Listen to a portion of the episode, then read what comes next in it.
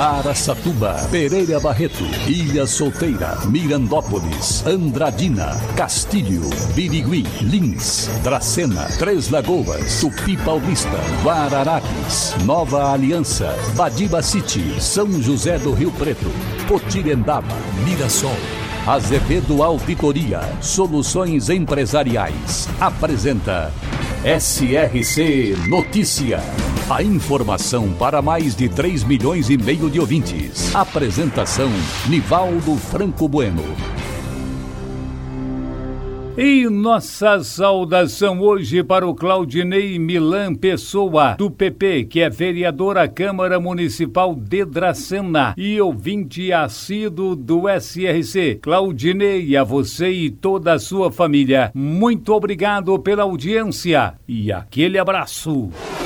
SRC Notícia. Notícia.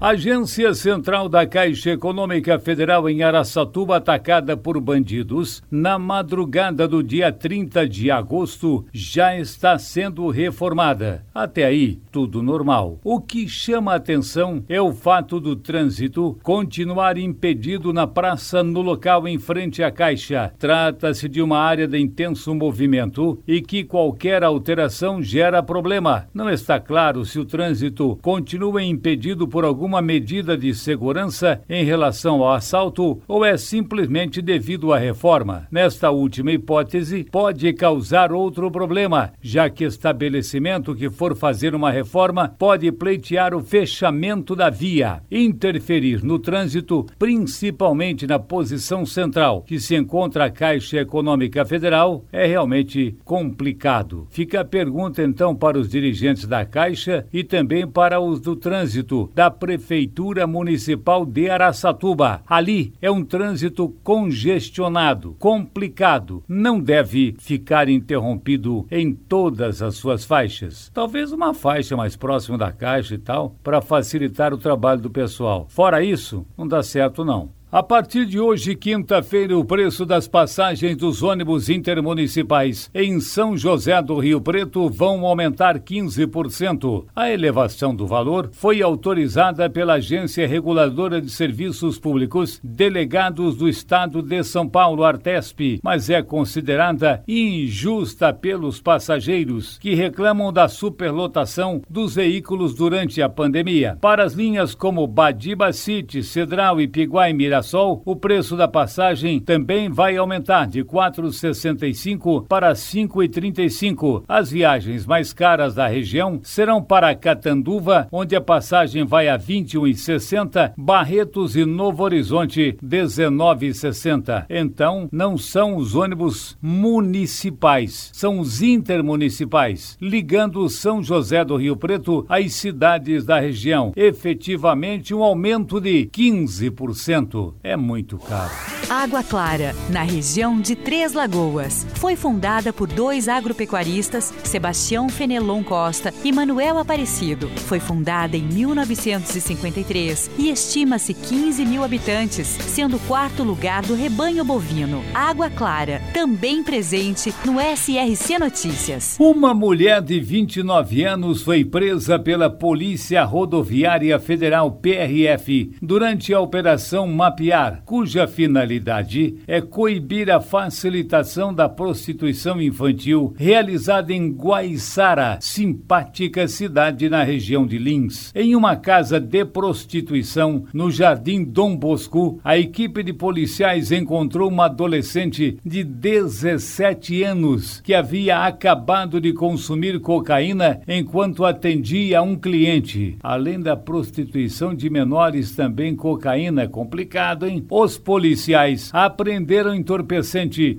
e constataram que a jovem portava documento falso para mostrar que ela era maior de idade, mas na cara estava escrito que não era. Então, a Polícia Rodoviária Federal, durante essa operação, coibindo a prostituição infantil, agora prendeu também essa mulher de 29 anos que facilitava a vida para a prostituição. Prostituição até pode, mas prostituição infantil, isso não, é proibido por lei.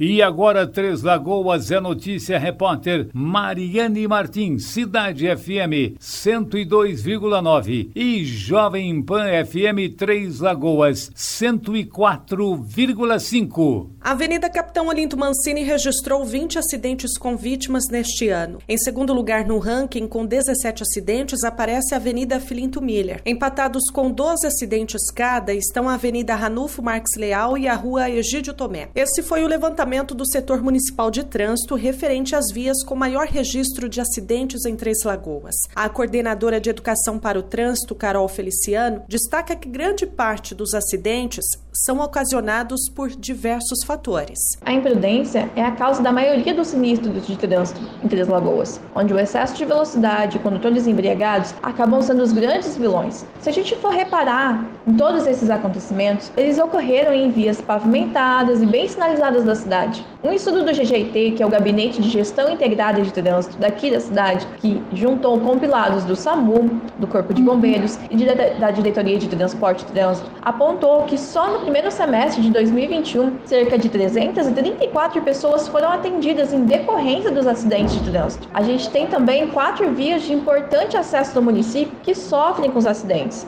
Infelizmente, nesse ano, só no perímetro urbano, a gente já perdeu cinco pessoas vítimas de acidente fatal de trânsito. A gente conta com a conscientização da população também para que não se envolvam em acidentes, para que façam as coisas certas no trânsito, né, para que obedeçam a legislação, não só por obedecer porque tem uma lei, porque talvez possa ser notificado e multado, mas obedecer porque é melhor para a segurança de todos. Mariane Martins, SRC. Azevedo Auditoria e Soluções Empresariais. Há 24 anos oferecendo soluções com serviço de qualidade através do compartilhamento do conhecimento. Auditoria, perícia, contabilidade, assessoria jurídica e consultoria. Azevedo Auditoria e Soluções Empresariais. Rua Bandeirantes 1438, fone 18 3117 4500. Escritórios em Aracatuba e Bauru. Acesse azevedo.cnt.br. E o SRC está fazendo, desenvolvendo a campanha Bom Velhinho em favor do asilo São Vicente de Paula Dendradina. Eles precisam todos os dias de cuidados especiais e você pode ajudar participando, ligando atenção para a região Dendradina 0 operadora 18 3702 2353 3702 2353. Você pode fazer uma doação, produto produtos de higiene pessoal, como fraldas, sabonetes líquidos, shampoos, papel higiênico, antitranspirante. Podem ser produtos de higiene pessoal, como fraldas, sabonete líquido, shampoo, papel higiênico, antitranspirante, talco, enxaguante bucal e também material de limpeza, desinfetante, detergente e até água sanitária. Você também pode entregar a sua doação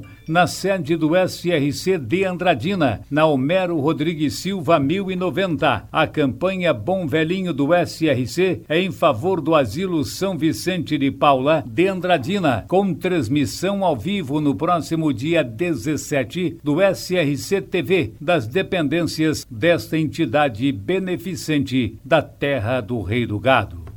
Olha, esse fato aconteceu há alguns dias, mas o registro é muito importante. Havia uma cadeirante de 74 anos que era portadora de paralisia e estava conversando com o filho na via pública. Em determinado momento, o filho deixou a mãe debaixo da sombra de uma árvore perto da calçada e entrou em casa para organizar algumas coisas para ir trabalhar. Este acontecimento, esse palco todo foi em Dracena. Foi neste momento que aconteceu uma tragédia tragédia, sem dúvida alguma. Uma senhora parou seu veículo, puxou, segundo ela, o freio de mão e entrou na casa dela. E pouco depois foi chamada por uma vizinha que disse que o veículo havia descido a rua. Desesperadamente ela tentou encontrar o carro, mas ao sair para baixo, percebeu que o carro invadiu a contramão e já estava sendo, inclusive, amassado pelo filho da vítima. A vítima era essa senhora de 74 anos anos que havia sido atingida pelo carro absolutamente desgovernado.